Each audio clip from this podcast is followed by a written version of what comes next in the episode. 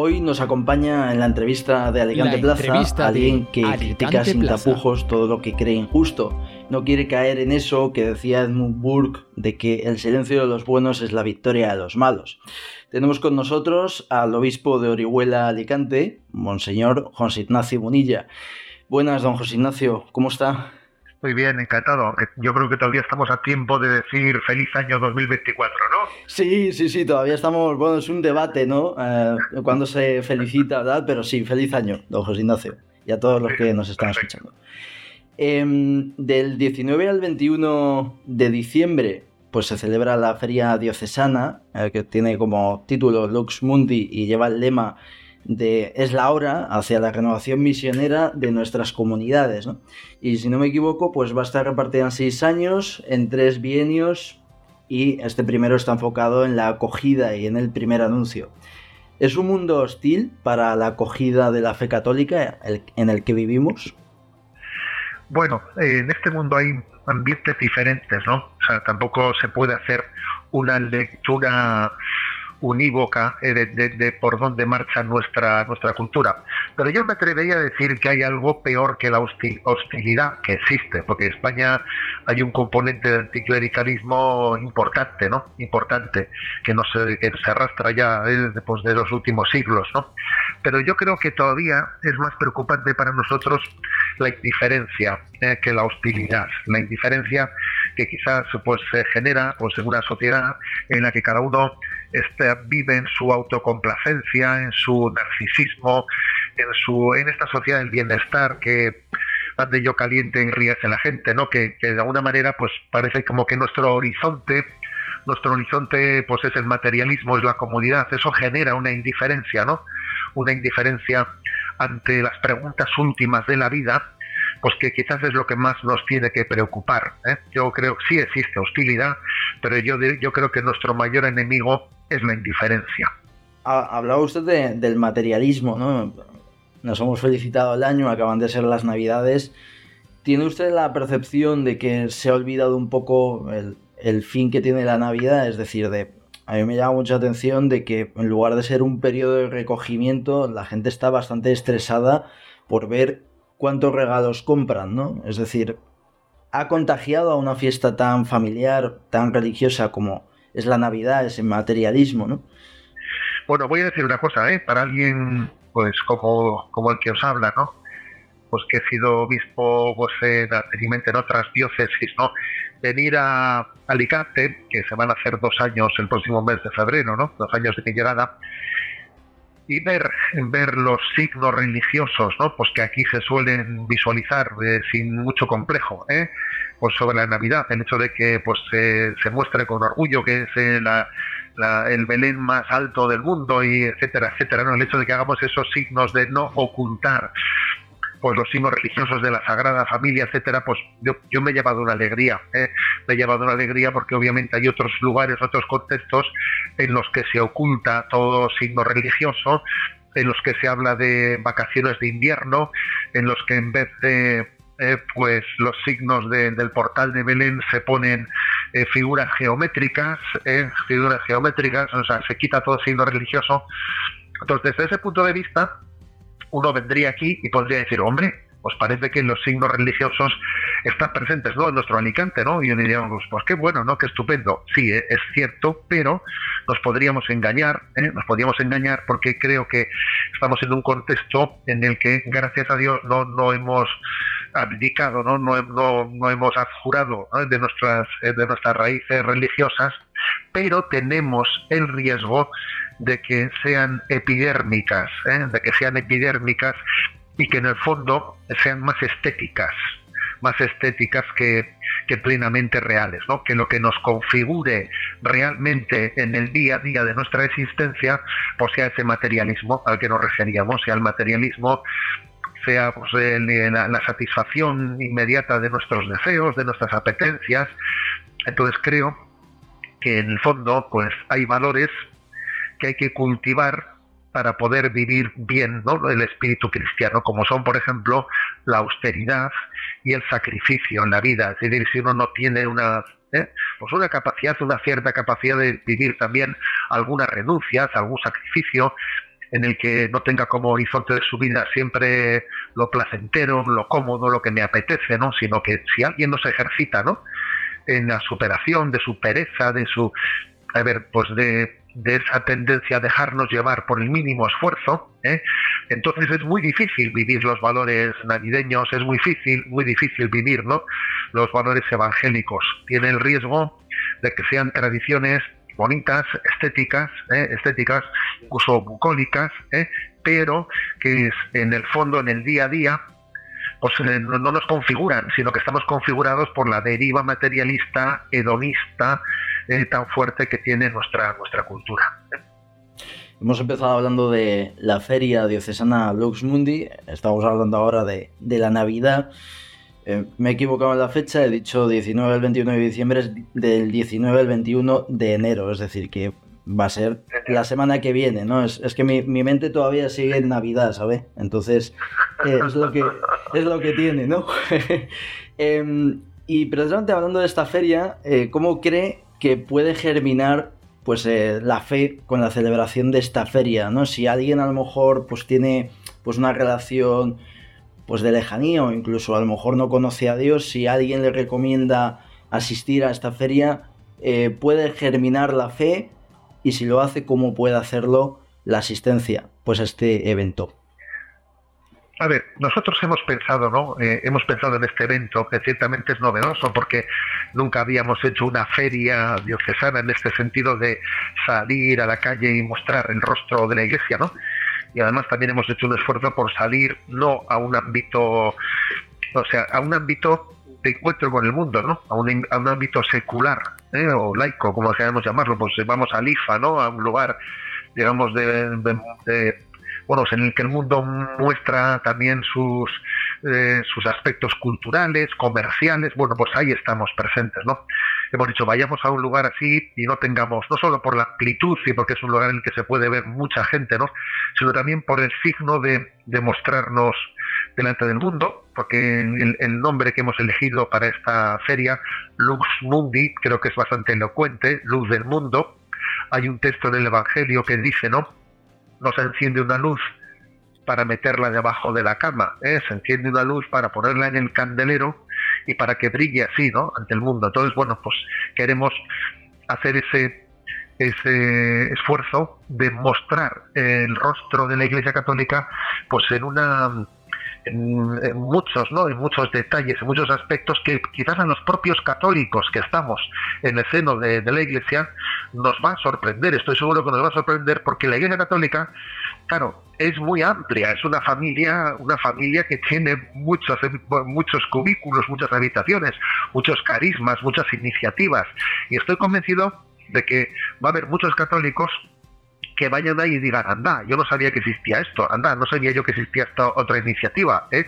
Hay más de 90 stands que están allí, ¿no? Pues, eh, eh, pues presentes, presentando realidades distintas de la vida de la iglesia. Creo que el primer, el primer objetivo es que nosotros nos conozcamos, ¿eh? que no es poco, ¿eh?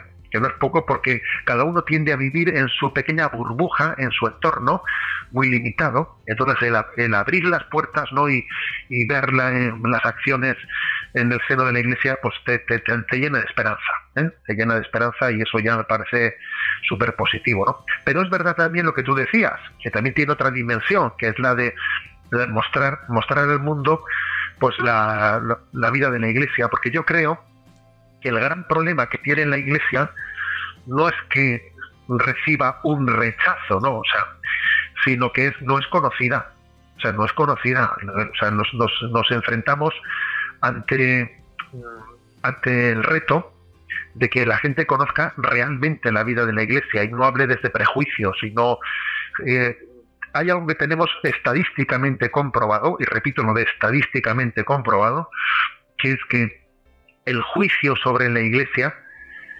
suele ser eh, el, el, dato determinante que, hace que el juicio sea positivo o negativo, el dato determinante es si el que hace el juicio es alguien que conoce a la Iglesia de cerca o habla desde lejos. Cuanto más desde lejos se habla, más crítico es la opinión sobre la Iglesia. cuanto más desde cerca se habla, la opinión sobre la Iglesia es muy distinta, ¿no?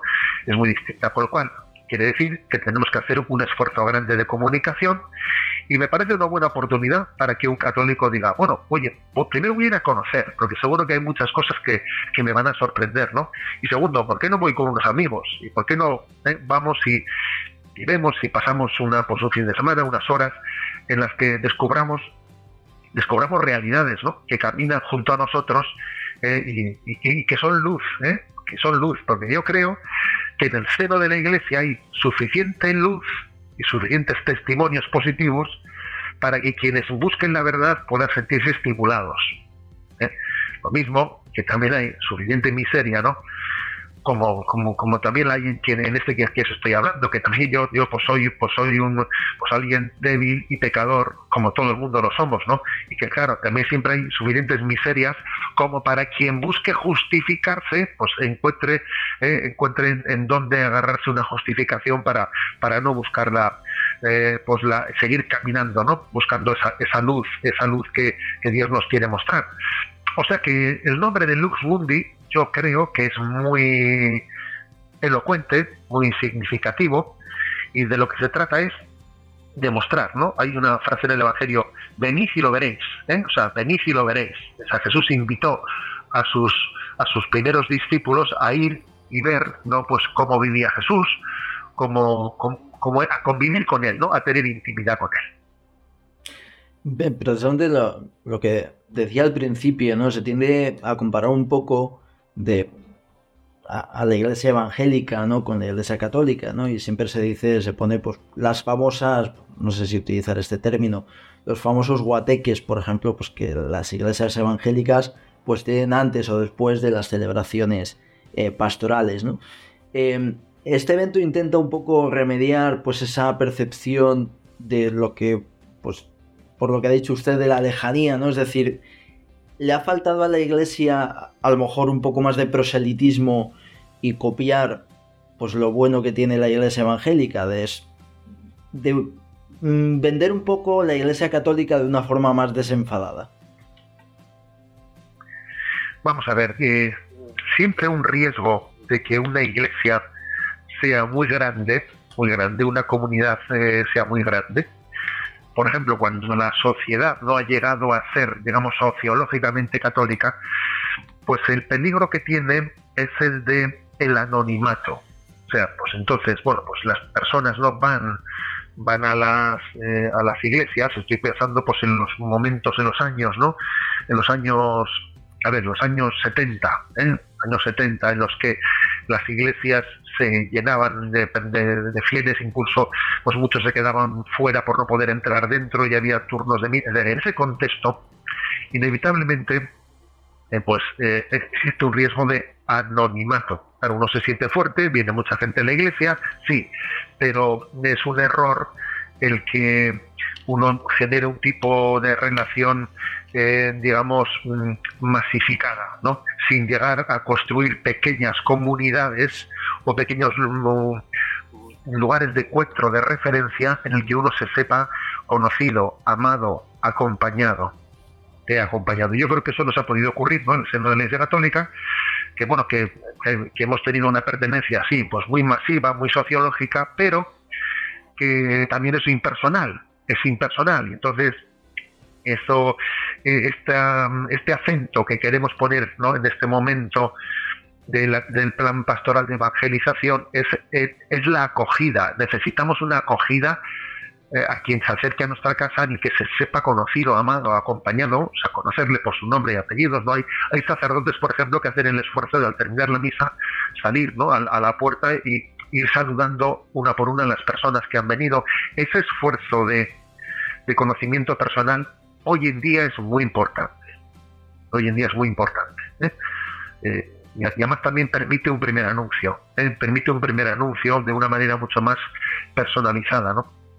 Fue Benedicto XVI, por cierto, ¿no? El que dijo que él se imaginaba la iglesia del futuro como una iglesia, pues, claro, igual menos masificada, pero más, digamos, de un ámbito, de un ámbito de, mm, de de compartir y de conocerse, y, de conocerse en, comunidades, en pequeñas comunidades cristianas mm, más auténticas, ¿no? Más auténticas, igual no tan masificadas, pero al mismo tiempo eh, más capaces de llegar en el tú a tú a las personas, ¿no? Y para eso hace falta, ¿no?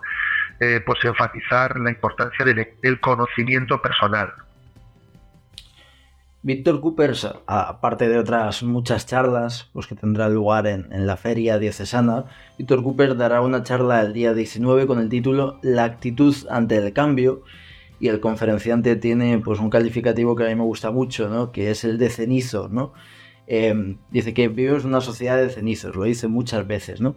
No me acuerdo quién dijo eso de que había católicos que vivían en una cuaresma permanente.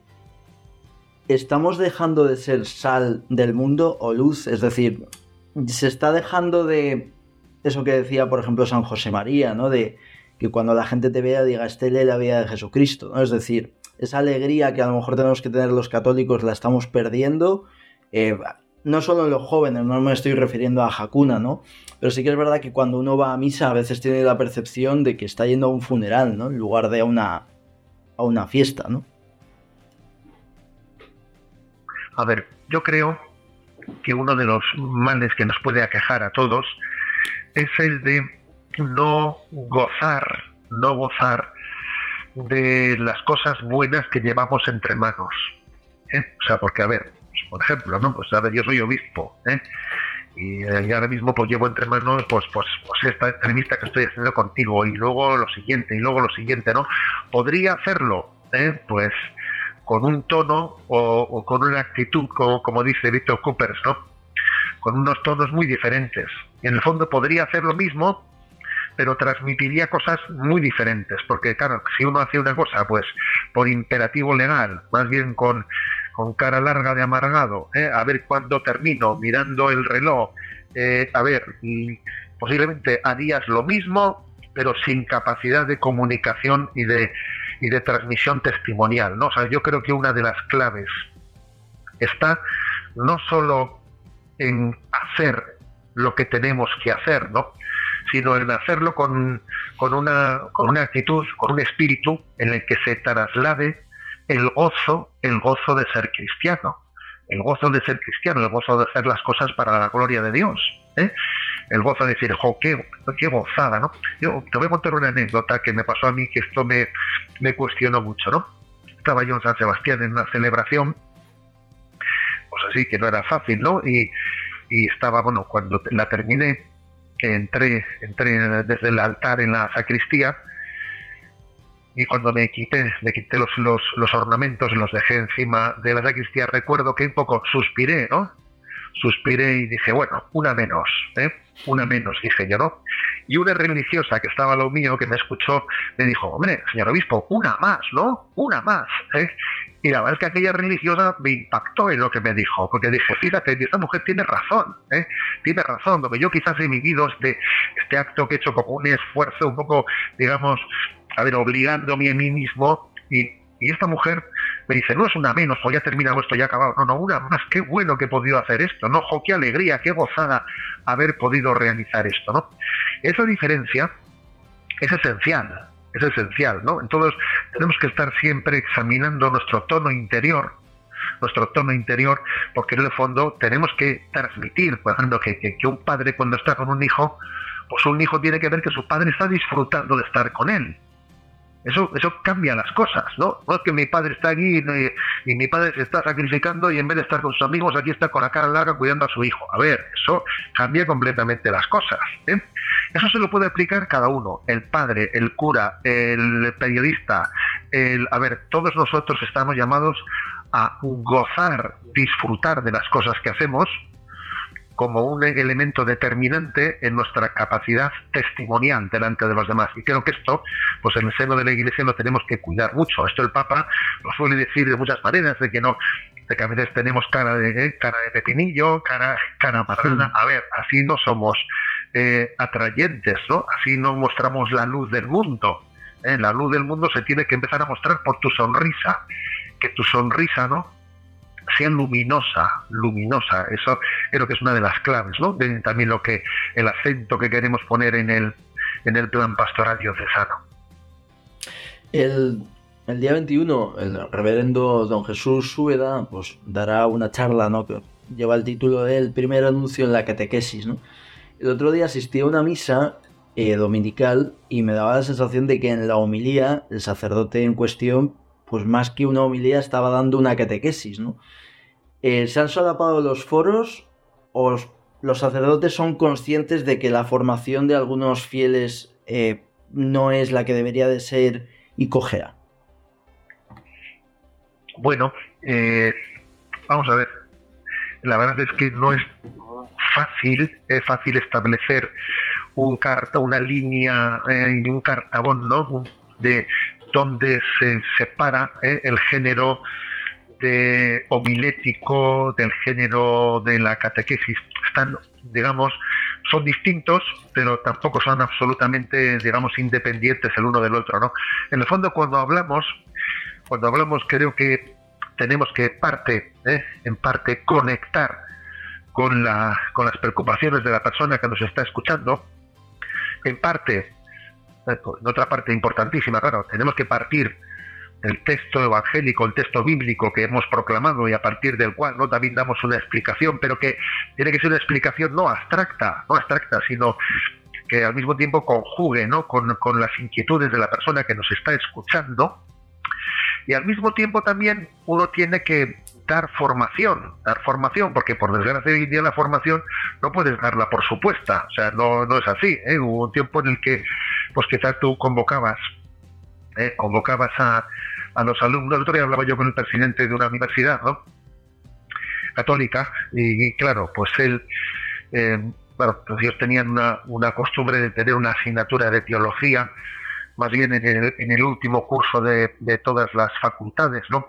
Y yo le decía, yo creo que deberías de poner esa asignatura introducción al cristianismo no en el último curso, sino en el primer curso, porque claro, a día de hoy los alumnos que te vienen, tú no puedes suponer que tengan que tengan una formación, no la puedes dar por supuesto. Hoy en día hay que empezar por explicar el ABC, ¿eh? el ABC que también de los fundamentos del sentido religioso de la vida. Con lo cual, en el fondo sí que aquí existe un reto de comunicación, ¿no? En el que quien habla tiene que, por una parte, a ver, partimos del Evangelio que hemos proclamado, pero por otra parte eh, es obvio que ese Evangelio tiene que iluminar eh, pues las situaciones y problemas del que, del que ha ido a escuchar el Evangelio. Y al mismo tiempo esa persona tiene que recibir una formación, porque esa formación es clave para responder a montones de dudas, montones de dudas que nos, que nos albergan y montones también de ideologías que se expanden, que son contrarias, ¿eh? contrarias al census cristiano, ¿no? También, por lo tanto, hace falta una cierta apologética, ¿eh? una cierta capacidad apologética para rebatir los errores, porque claro, es que si no, si no, no, no, terminamos de fundamentar bien la fe, ¿no?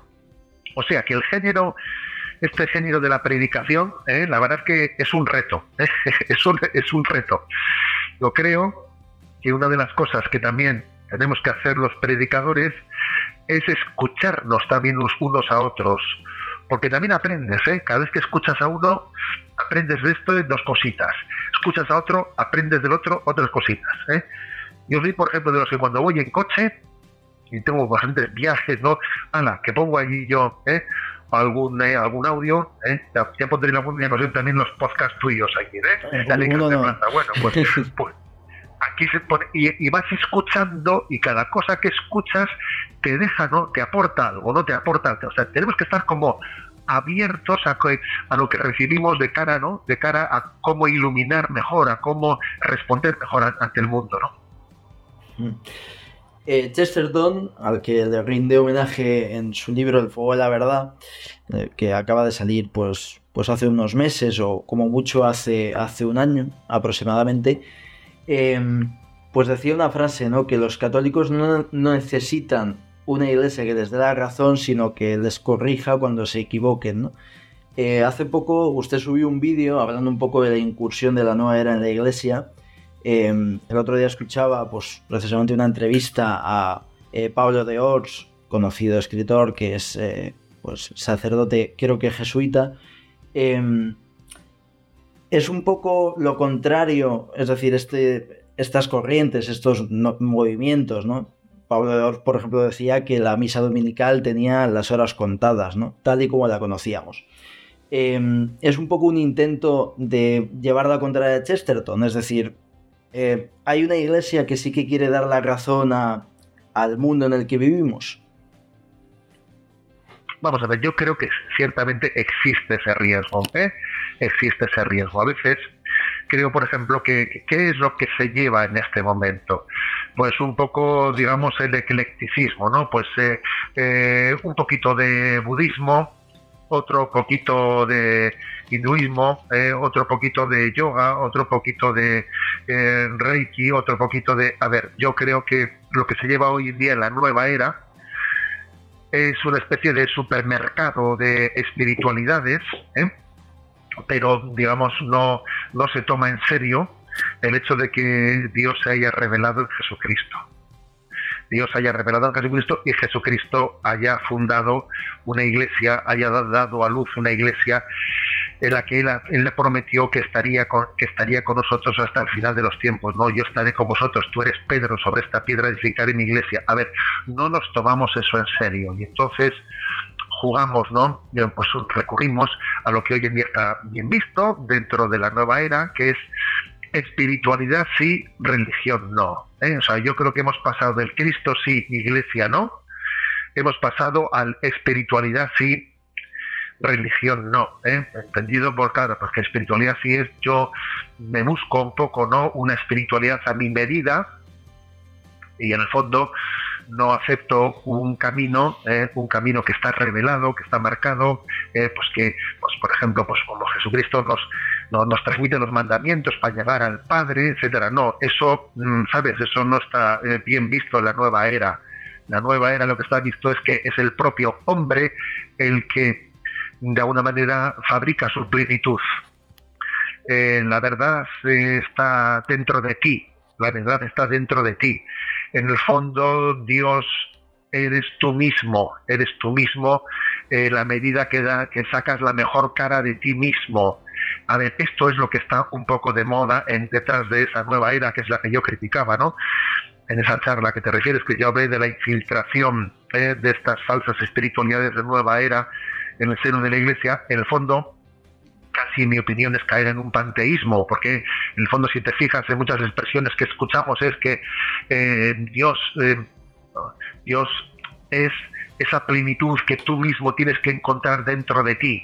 ¿eh?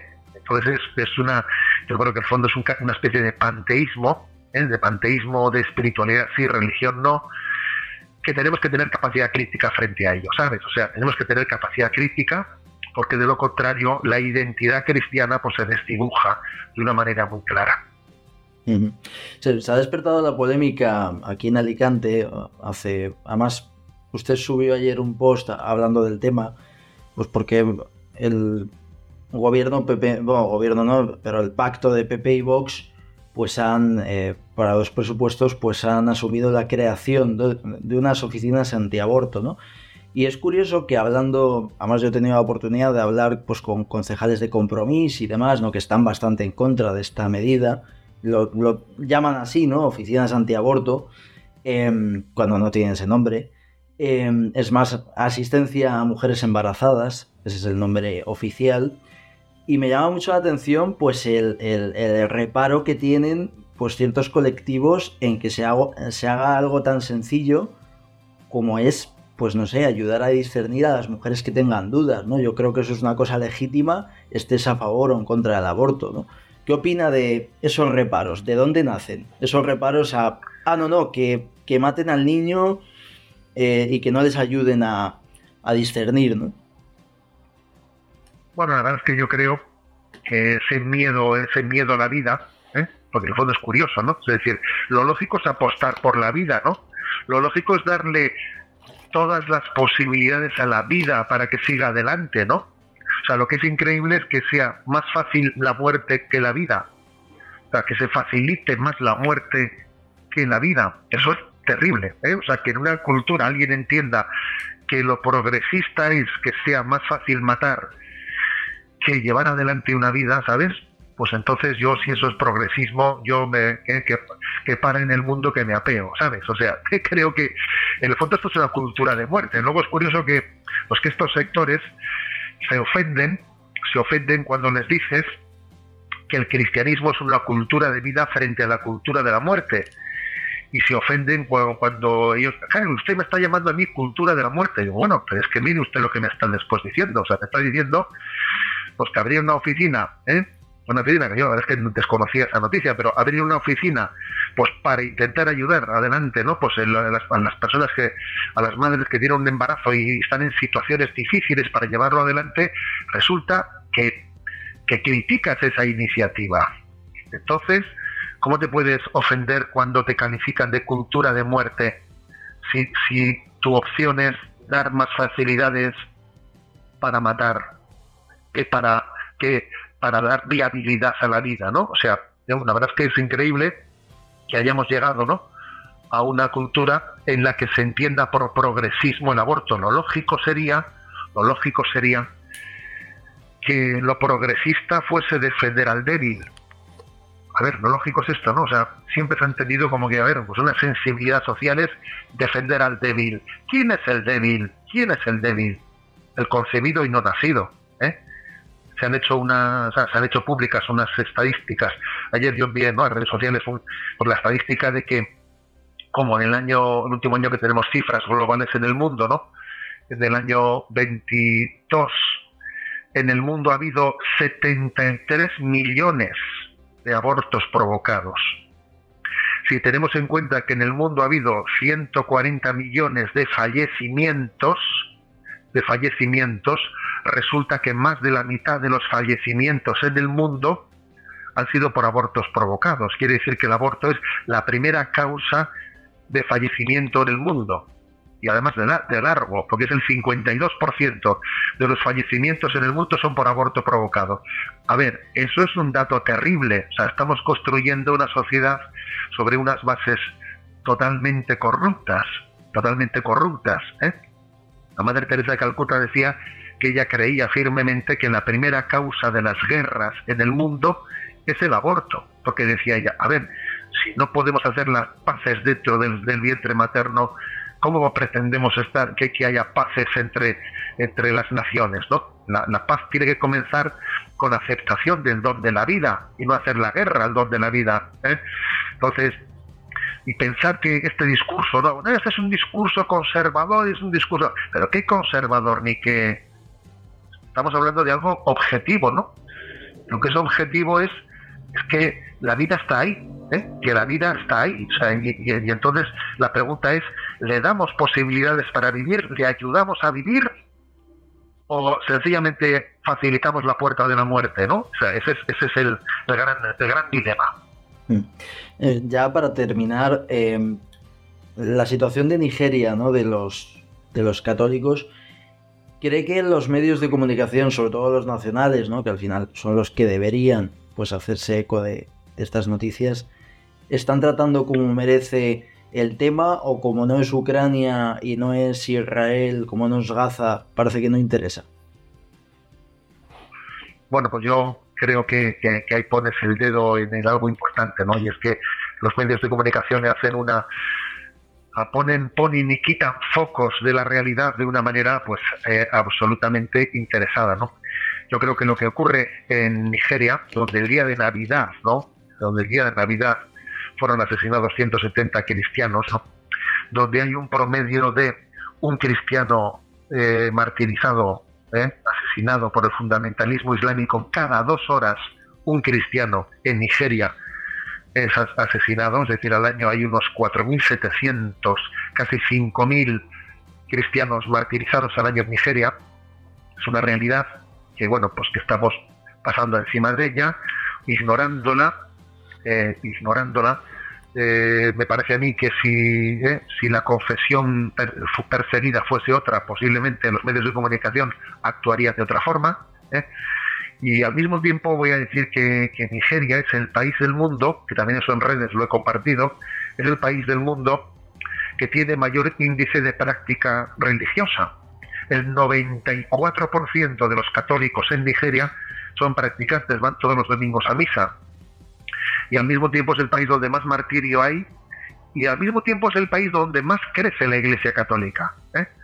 Lo cual es un fenómeno digno de observar, ¿no?